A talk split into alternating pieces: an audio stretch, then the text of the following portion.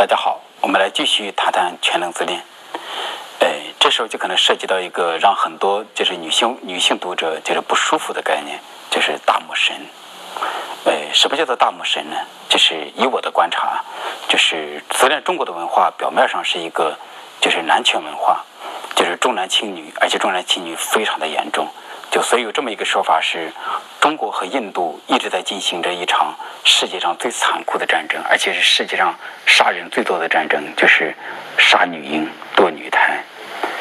那么在过去的话，因为没有办法做检查，所以等孩子生下来之后，你才能知道是男孩和女孩。所以就是生下来之后就要把它，就是如果是女孩就要大规模的杀掉。那么就是，那么现在呢，因为有了 B 超，有了这些功能。就可以在怀孕的时候就查出来他是男孩和女孩，所以你可以做这个性别的选择。其实这是一种非常残酷的战争，这是所以有研究者会认为这是世界历史上杀人最多的战争。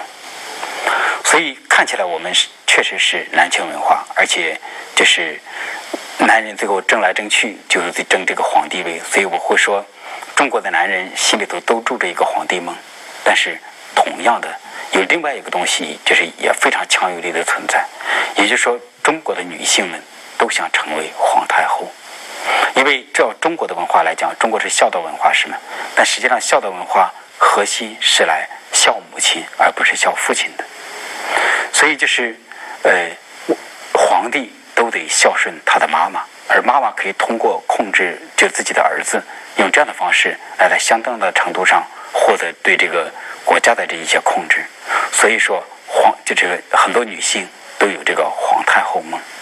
那么关于中国女性的皇太后梦，其实在最近流流行的这些影视剧里头，就是展现的很经典。比方说《甄嬛传》，比方说《芈月传》，啊，其实都是在讲一个女人如何最后修炼成一个皇太后。成了皇太后之后有什么作用呢？就是她就会成为皇宫里的。绝对的统治者，呃，然后我以这个东西，就是当然是在这个概念形成之前，我先注意到这么一些部分，就是我无数的那个读者，包括大多数来访者，都会给我讲到一件事情，就是妈妈对他们的控制非常的强烈，而且妈妈的控制和父亲的控制还不太还不太一样，父亲通常是在大事上控制，而且父亲的控制容易简单粗暴。就是他可以，他会打你，看上去伤害性比较大，但是父亲的控制总是有点粗线条，但是妈妈的控制就会不太一样。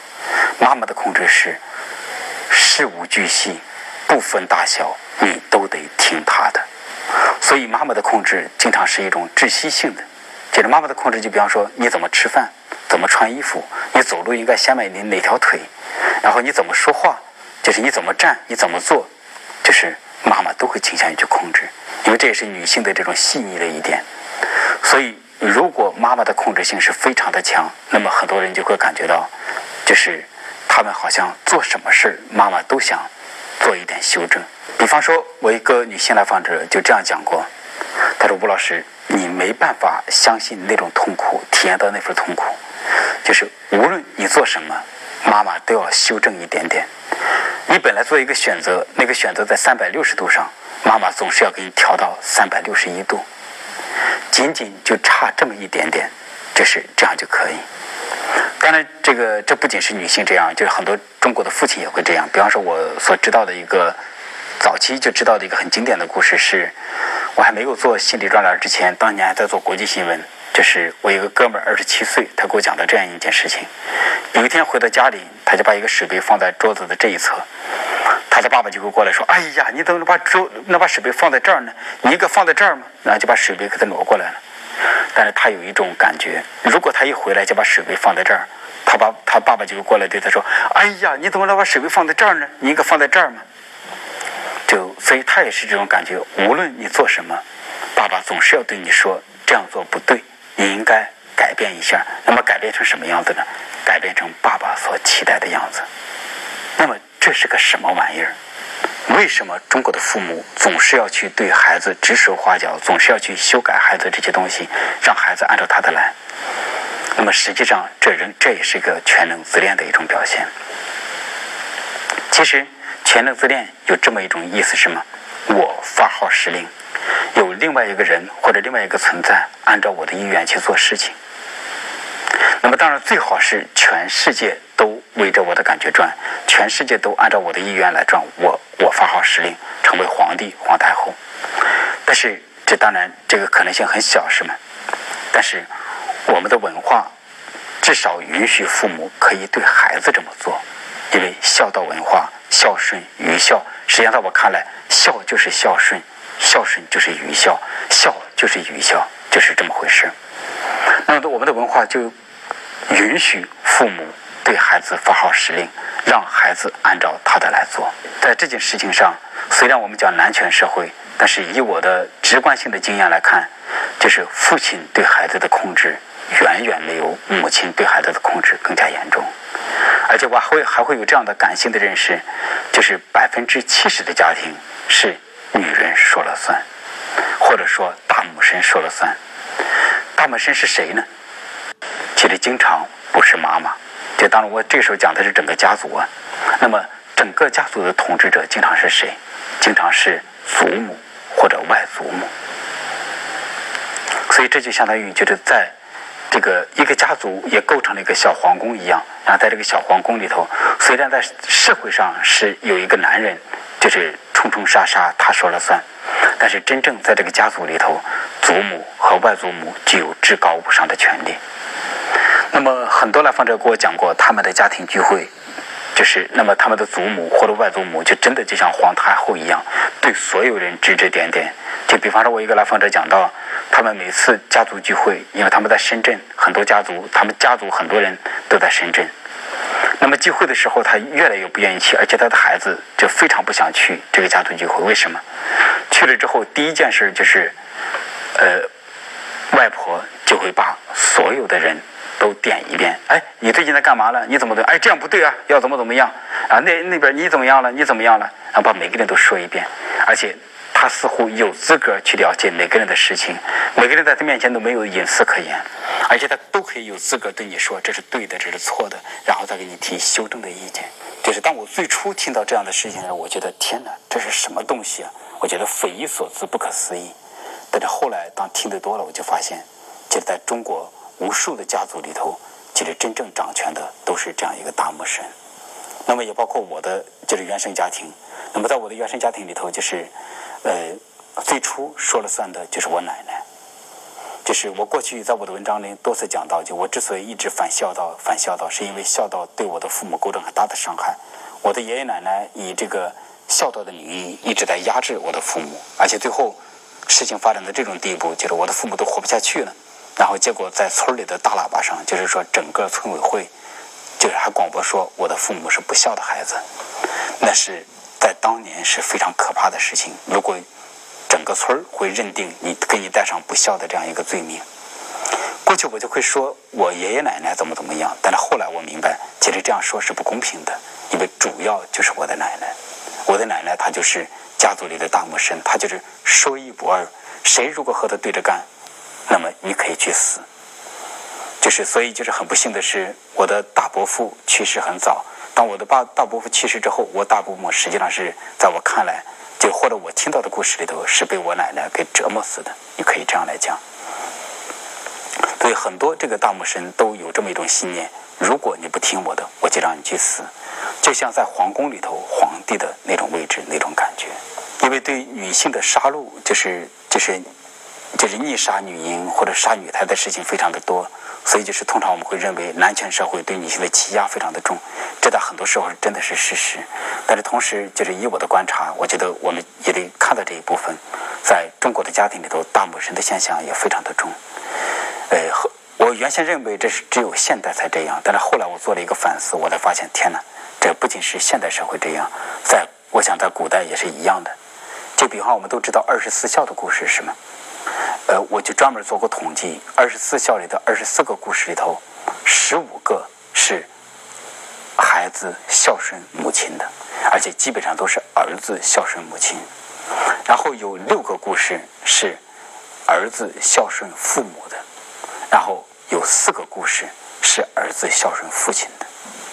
那么也就是是二十四孝里头绝大多数的故事都是孝母亲。实际上中国的文化一直都这样。如果我们看中国历史的话，你会看到，比方说那些呃那些圣人，像孔子、孟子、荀子、朱子，大家都知道他们的母亲，谁听说过他们的父亲是谁？特别是孟子，孟子我们都知道孟母三迁，那他父亲是谁呢？当然，孔子、孟子、荀子、朱子，就是他们四个里头，我记得至少有三个，他们就类似于像遗父子一样，所以他们的父亲确实作用不大。但是在中国历史上有一个非常诡异的事情，我觉得这是中国历史的一个悬案，我就很想在未来的时候，我要好好花时间把这个悬案给破了。因为孔子、孟子、荀子、朱子他们是四大圣人，主要是言论就是立圣，但是还有中国历史上还有另外一个圣人。我把他称为中国千古第一热血男儿，就是岳飞。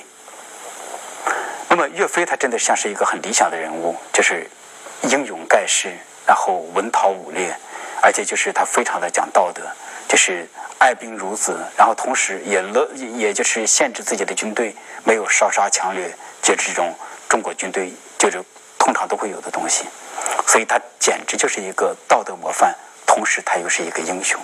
在中在中国历史上，我觉得这样的人并不多，而且岳飞，我觉得他是在很多方面达到了顶峰。但是，岳飞的父亲，你们听说过吗？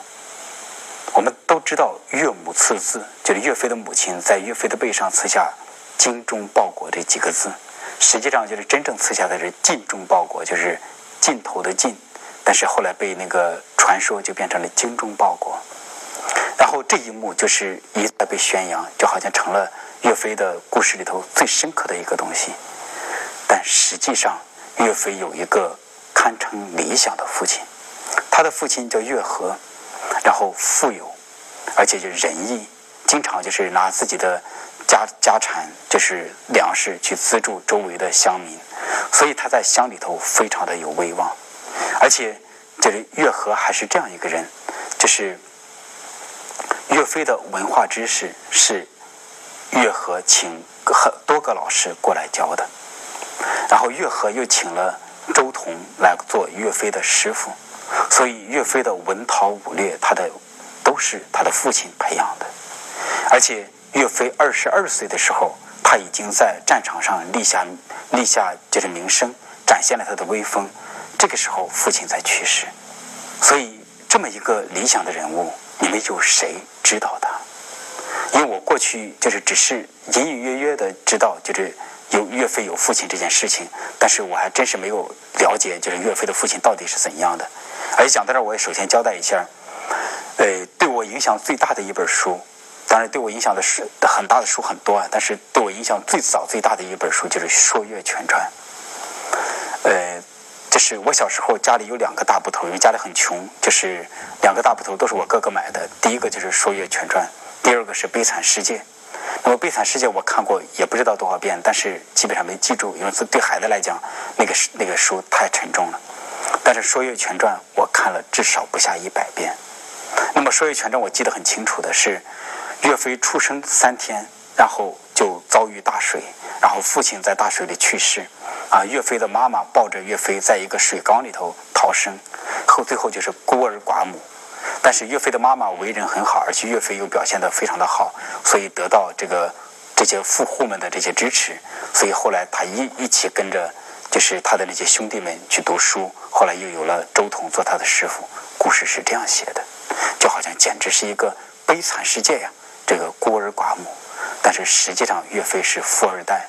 说，而且他的富有的父亲是一个理想的父亲，所以我读了一一百多遍《说岳全传》，而且关于岳飞的传说很多，历史上讲他的也很多。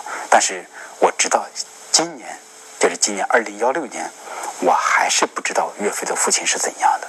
但只是当我写巨婴的书的时候，我为了做调查，我就重新去完整的去看岳飞的父亲是怎样的，让我觉得非常吃惊，就是。